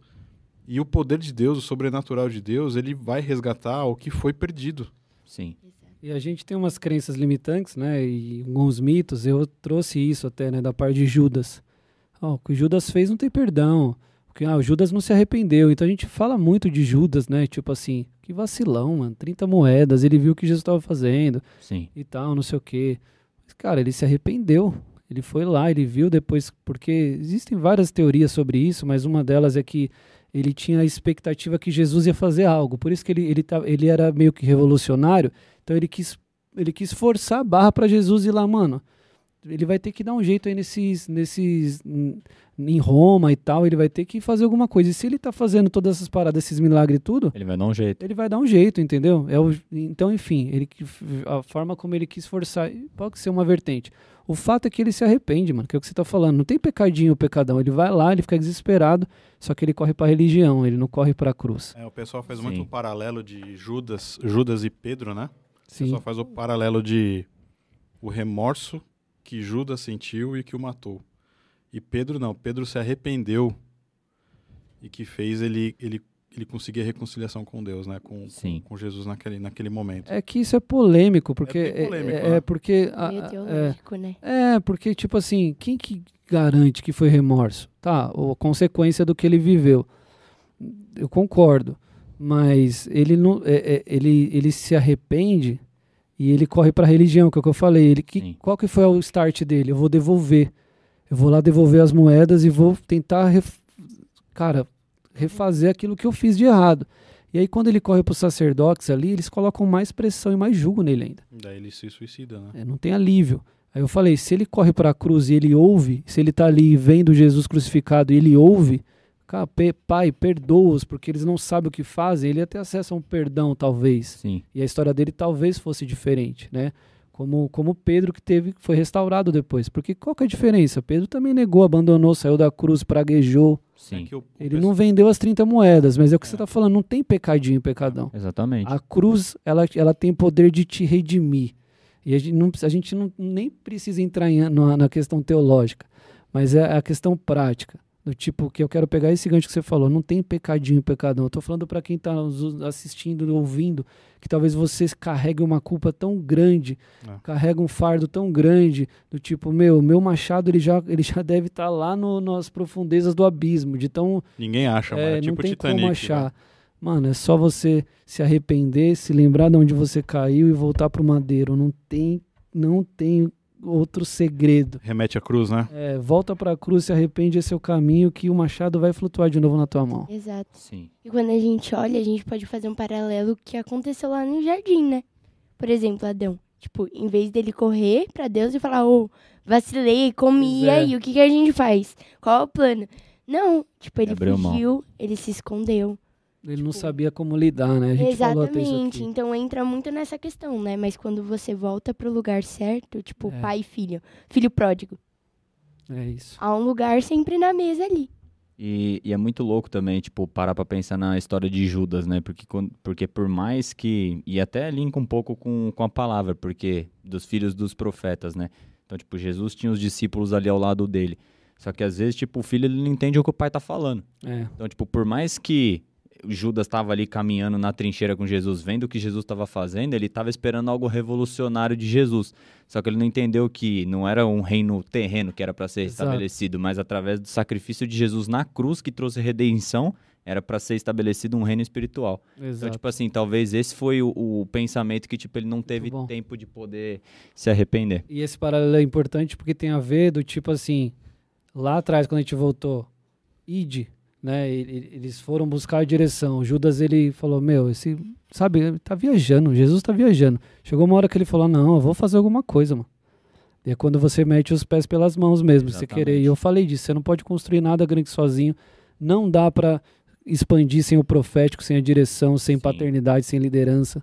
E que é, é o, a- o caminho é esse aí, vai dar com a cara na, na parede, não e, tem e jeito. esse ponto que você falou me fez lembrar de uma palavra que o Rina pregou, acho que foi o ano passado na conferência que ele falou que o profético não tem como andar afastado do apostólico, porque o apostólico ele tem o dom de você enviar e o profético é aquele tipo, meu, é o caminho. Então, É. tipo assim, um anda linkado com o outro. Então, se, tipo, você em algum momento achar que não, não tem nada a ver, então, tipo assim, vamos, vamos pensar, vamos sentar um pouquinho aqui, vamos repaginar as ideias, porque tem tudo a ver uma coisa com a outra. Porque o id é relacionado ao apostólico e o, e o profético, tipo, é as direções que, que a gente vai recebendo no meio do caminho. Então, chegou uma, chegou uma pergunta aqui através da nossa produção. Mano, eu nem aqui. olhei o Instagram Bem legal. ver se alguém Olha, mandou. olha essa pergunta, Cauê. Mandaram pra você essa pergunta aqui. ó. Manda. Jesus, quando estava falando com os soldados, quando ele já estava preso, falou assim: Maior é o pecado daquele que me traiu. E alguns, por meio desse texto, falam que existe pecado maior e menor. O que, que você tem a falar sobre, esse, sobre essa fala de Jesus? Maior é o pecado daquele que me traiu. Qual texto que é esse aí? Alguém tem a referência do Tem a texto? referência por aí, produção? Tem um contexto, né? O que ele Tem tá, um contexto. o que ele tá falando tem um contexto. Eu acho que quando fala aqui do. Quando ele fala desse que me traiu, talvez seja esse remorso, né? Que a gente está que a gente tá falando, né? O remorso que Judas sentiu lá e que fez ele se suicidar depois, devolver as moedas, aquela coisa. É, é polêmico, que nem você disse, né? É, eu- eu- qual que é? João 19, 11. Vamos ler esse João. É, precisa- é, 19, precisa- a gente precisa entender o contexto, mas a- o Marcinho até tem uma mensagem, a gente já falou disso aqui em algum episódio. Eu lembro que uma vez o Marcinho pregou uma palavra que ele disse que todos os discípulos ali, eles tinham o potencial de ter traído Jesus. Eu creio muito nisso. Eu não creio que Judas foi profetizado, foi, eh, foi escolhido para ser o traidor. Né? E, e eu acho louco quando Jesus vai começar a ceia, e é o momento ápice ali, o mais importante, ele prepara uma ceia e ele começa esse jantar falando, um de vós irá me trair. Já Ó, sabia. o, texto, o texto fala assim, ó. É, olhando o texto anterior, né, disse-lhe, disse-lhes, pois, Pilatos, não me falas a mim? Não sabes tu que eu tenho poder para te crucificar e tenho poder para te soltar? Daí Jesus responde para ele, nenhum poder tereis contra mim. Se de, se de cima não te fosse dado, mas aquele que me entregou a ti, maior pecado tem.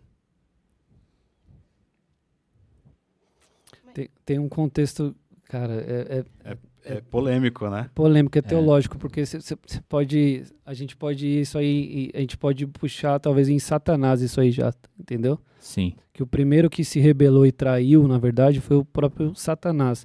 E ele tá falando ali sobre as questões espirituais, que ele fala assim, esse poder só, te, só, foi te dado porque meu pai que está no céu te deu. Porque agora, se eu faz, fizesse assim, viriam milícias de anjos agora. Me, me- você só tem essa autoridade porque foi meu pai que te deu Exatamente. tem um contexto por trás, assim. Eu não. Cara, eu não. Eu não. É porque se você pega esse texto isolado e fala isso, então dá a impressão que Jesus estava feridinho com Judas. Uhum. Maior pecado foi o que. Cara, e na verdade, Judas é aquele que te aproxima do, do, do, do propósito. Você quer ver um exemplo? Para Pedro, uma hora ele foi e virou, falou, mano, para trás de mim, Satanás. E Judas, no momento que traiu Jesus, sabe o que Jesus fez com ele? O beijou. Sim. Aqui vens, amigo. Foi o que, foi o que Judas falou para foi o que Jesus, Jesus falou para Judas. Aqui vens, amigo, porque naquele momento Judas estava aproximando Jesus da- do propósito dele, que era a cruz, e não o inverso.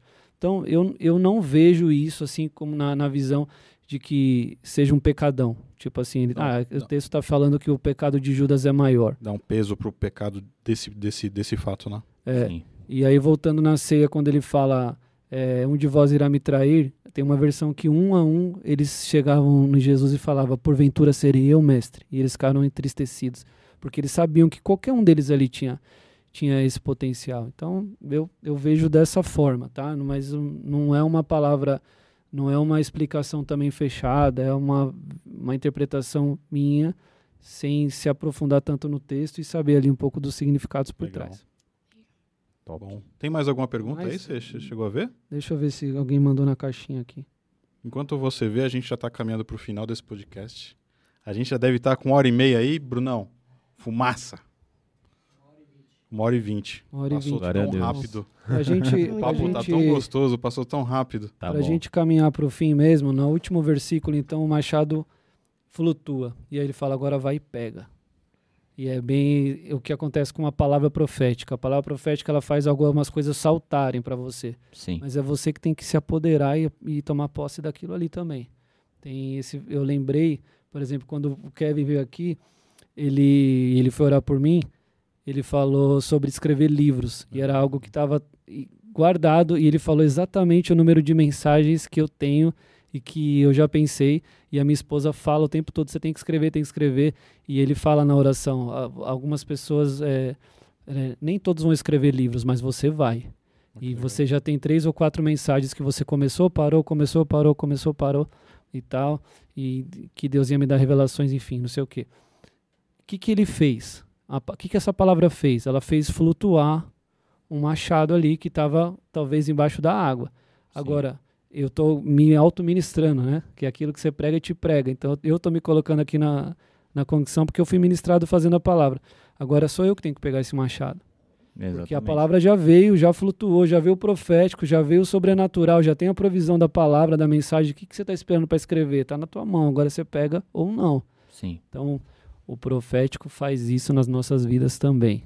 Vem a parte de Deus, vem o sobrenatural, mas é você que tem que ir agora fazer a sua parte ali e se agarrar nessa palavra. Amém. Perseguir a palavra profética. O Brunão do Morada fala isso, eu acho louco. É verdade. Persiga a palavra profética. Muito bom. Eu acho louco que vocês falaram sobre isso e linka um pouco com a palavra do Beto ontem no Teams na parte da manhã, né? que ele deu um exemplo de um copo com água e um copo com café. E aí ele transferiu a água para outro copo. E ele falou assim: aqui vocês veem uma mudança ou uma transformação? É uma mudança, mudou de recipiente. Sim. Aí ele fala assim: agora, quando eu coloco essa água no pó do café, o que, que vocês veem? Vocês veem uma transformação. Mas é muito mais do que uma mudança. E o que ele trouxe pra gente foi: o Espírito Santo quer vir. O Espírito Santo quer transformar a sua mente. O Espírito Santo quer fazer. Mas você tem que buscar a transformação. Está permitido para que ele venha e faça. Ou seja, também vem da nossa parte de tipo assim, eu abro para ser transformado. Vem da nossa parte o quê? Eu tomo posse do machado. Ou aquela música, ontem a gente tocou ela, qual é o som quando o carpinteiro abre, bate na porta, né? Sim. E aí depois, na música fala, esse é o meu som, quando de dentro eu abro a a porta. porta. Tem um som quando de dentro você abre a porta. Você tem que abrir a porta também para que isso se torne uma realidade. né? E é muito louco, porque a vinda do Espírito Santo tem a ver com avivamento. Então, tipo assim, o, o contexto geral do final da palavra, que, tipo assim, quando a gente precisa reconhecer onde a gente deixou o nosso machado cair, entra na questão do arrependimento, porque às vezes a gente fica clamando muito pelo avivamento, só que a própria palavra de Deus diz que o avivamento só vai vir com arrependimento genuíno. Então, a partir do momento que a gente entende, tipo, se coloca num lugar de humildade, reconhece aonde a gente errou, o ponto, aonde foi, o que foi, quando foi, Deus ele, ele tem esse, esse prazer de se voltar e restaurar. falar: Exato. Filho, agora eu vou te transformar para você se tornar um agente de transformação. Posso pegar esse gancho da Lógico. avivamento? Aquelas. Eu amo falar sobre avivamento, gente. Eu acho que vocês tinham que fazer uma série sobre avivamento. Você falou Eu que você não que- falava, né? É, não, antigamente. Ah, entendi. antigamente, Veio entendeu? porção dobrada nessa daqui. Não, na verdade, quem conhece a Carol sabe o que ela fala. Agora eu falo, né? Depois Fala. daquele despertar de Deus, vocês estão ainda, né? Ela chegou nos teens quietinha, e aí depois, Aí meu, depois- hoje conduz célula nos teens, fala, e eu falo, meu, Que da hora. só. Mas, voltando pra isso, eu tinha até pesquisado no meio da palavra, eu mostro depois. Tinha pesquisado, né? Porque quando a gente olha essa questão né, de avivamento, a gente olha pro avivamento no país de Gales e a gente vê que quem conduziu foi o instrumento do Senhor foi o Evan Roberts. Tá- Tá certo? É isso aí. É. E uma das questões fala que quando ele teve uma experiência com Deus, que Deus deu uma visão pra ele e tudo mais, com 13 anos, que foi quando ele conheceu a Deus, fala que a oração dele era: Deus, me dobra-me, dobra-me, Deus, dobra-me. E ele orou durante todo esse tempo: Deus, me dobra-me.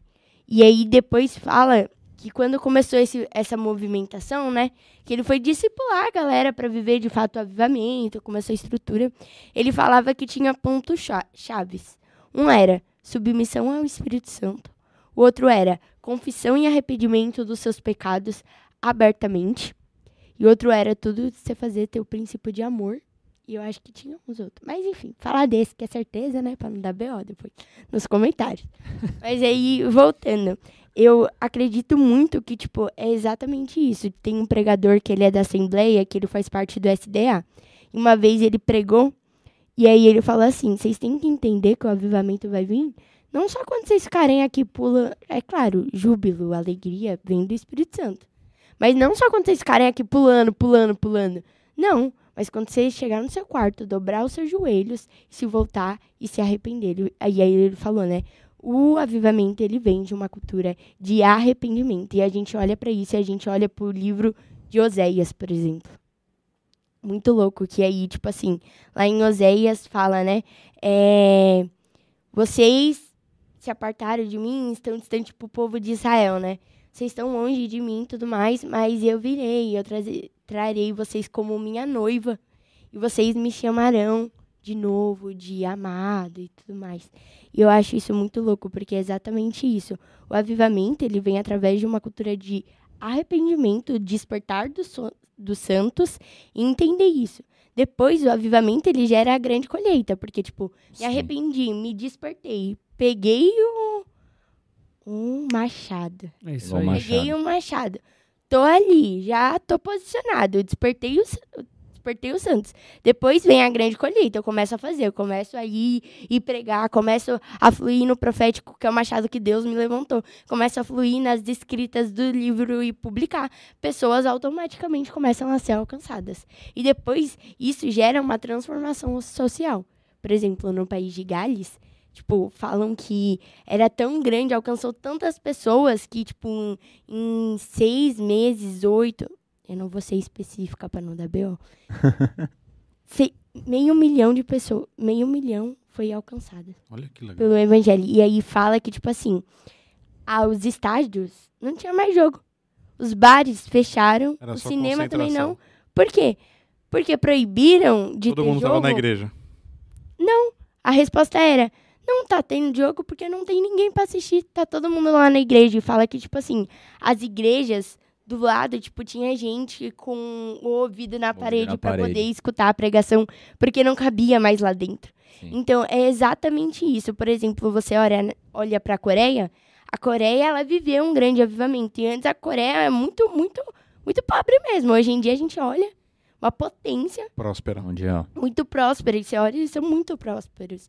E isso foi fruto de um avivamento que ocorreu lá, que gerou uma reforma social dentro daquele país cultural. Hoje em dia, você olha, eles são muito conservadores. Você pode ver isso nos doramas, por exemplo, Sim. são muito conservadores. Sim, sim. E vem disso, só que aí eles perderam uma geração por conta de discipulado, né?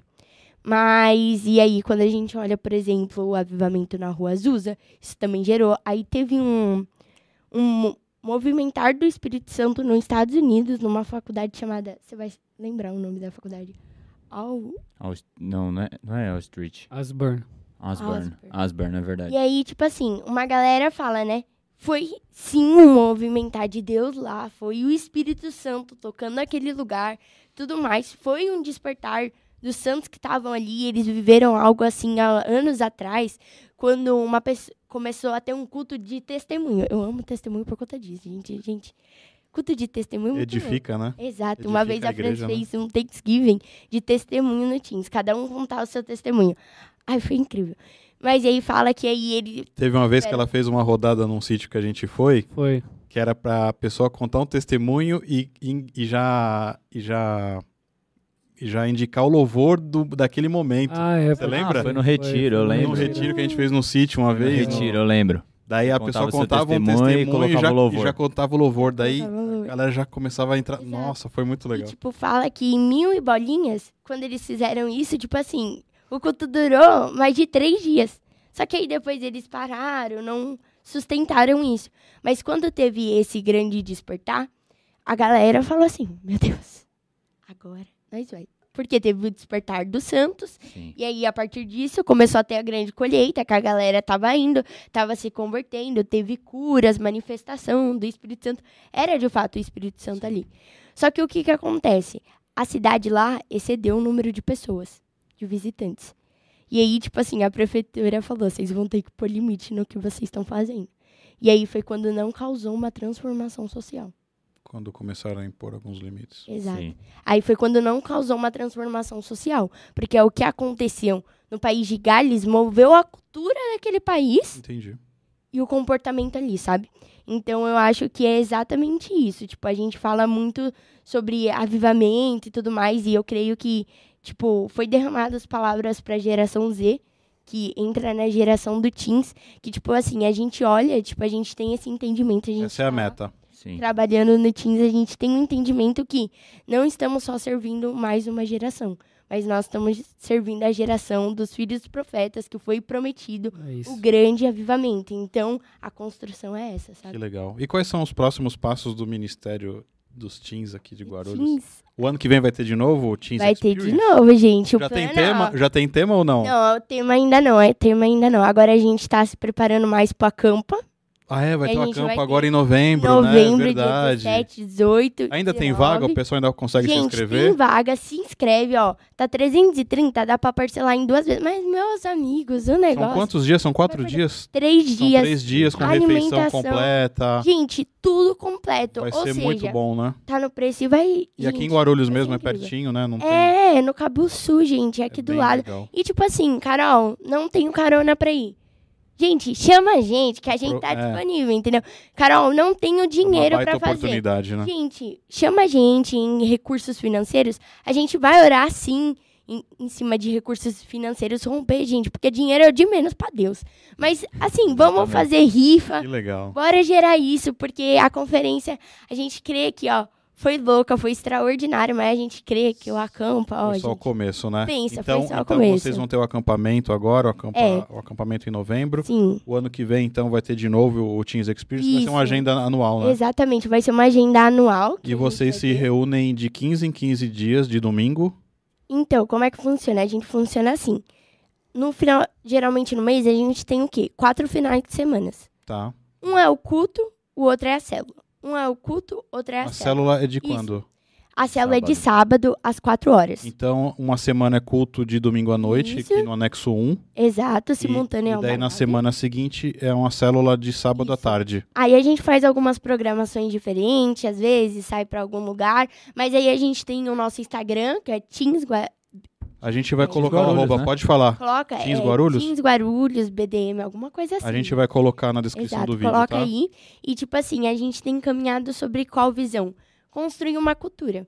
A gente crê que você ser teens, fazer parte da família do teens, não é somente você estar aqui num culto de domingo ou numa célula de É. sábado. A gente crê que É um você ser né? teens é muito além. Você é teens quando você tá inserido dentro Você prega da lá? No Teams? Já preguei, já preguei. Já pregou? Uhum. Que da hora, né? três horas de palavra. Oh. 12 e meia. Top demais, Carol. Mas Muito é bom. isso. Demais. Aí a gente crê que, tipo assim, ser teens é muito além de estar ali no culto. Você é teens quando você tá na Isso aí. escola, você é teens quando você tá na sua casa. Ou seja, a gente quer gerar isso, o despertar da nossa geração para entender que a gente é agente de transformação para levar o reino de Deus. E aí a gente tem caminhado em construir essa cultura mesmo, Amém. sabe? Então, por exemplo, metanoia traz esse grande despertar. Eu preciso de uma transformação de Deus. Eu preciso mudar meus padrões, a forma que eu olho, eu pensar. faço. Porque, por exemplo, a gente olha Paulo, ele escreveu Romanos, a carta de Romanos, né? Ai, gente, eu falo demais.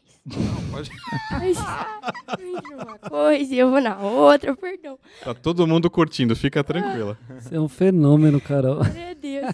Mas aí, quando a gente olha, a gente vê que Paulo, quando ele estava a caminho de Damasco, e isso daí, ó, foi meu pai, ele me deu essa passagem, quando a gente estava procurando um nome para a conferência, ele, me- ele subiu, orou e me deu essa passagem. Meu pai, que eu falo assim, meu padrasto. Tá, Tá. tá.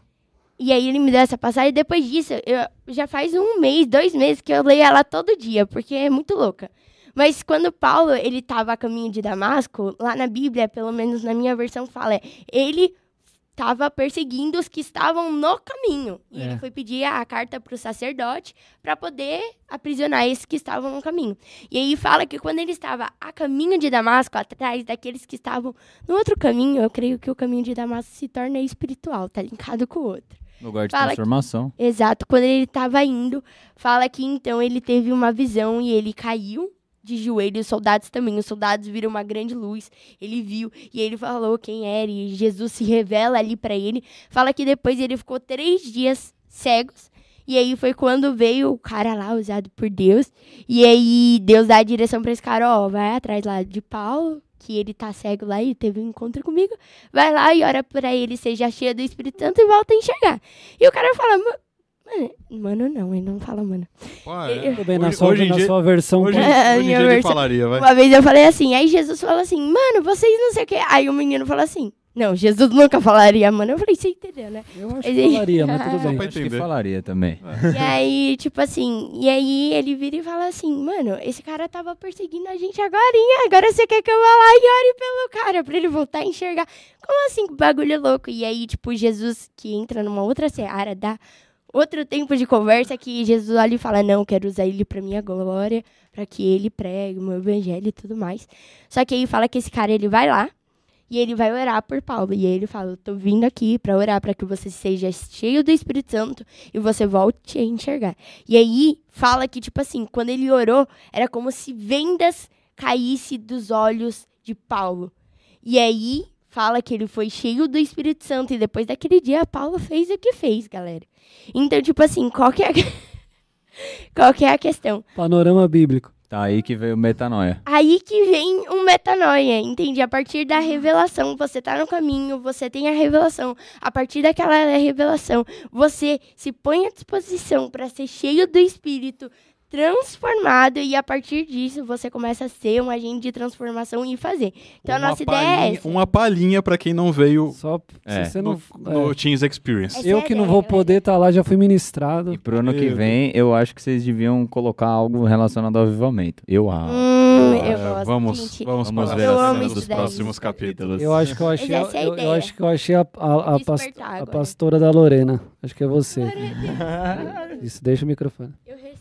Recebe aí então. Amém. Aí. Revivals in the air. A Lolo é falante e ama contar a história igual você. Achou, a- achei minha, a, a pastora da minha filha. Glória a Deus. eu Cauê.